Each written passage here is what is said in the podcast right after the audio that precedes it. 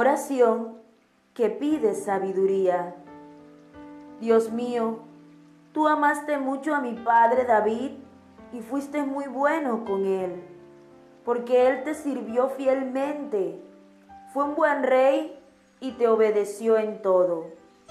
Además, permitiste que yo, que soy su hijo, reine ahora en su lugar. Pero yo soy muy joven y no sé qué hacer y ahora tengo que dirigir a tu pueblo que es tan grande y numeroso.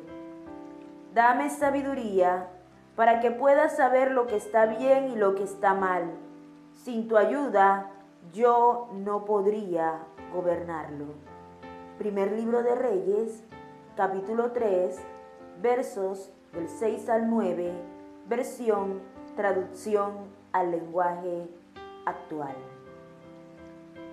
Salomón tenía una misión bastante difícil.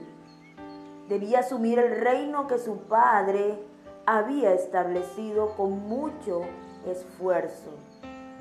Y pensaba que su juventud y falta de experiencia podrían ser las limitantes para desarrollar con éxito un reinado justo y próspero. Su oración no solicitaba un reino mejor que el de su padre. Lo que él anhelaba era la dirección del Señor para reinar con justicia y hacer las cosas bien.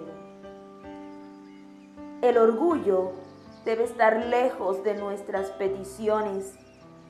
Que nuestra oración sea una invitación a Dios para que Él direccione cada decisión que tomemos.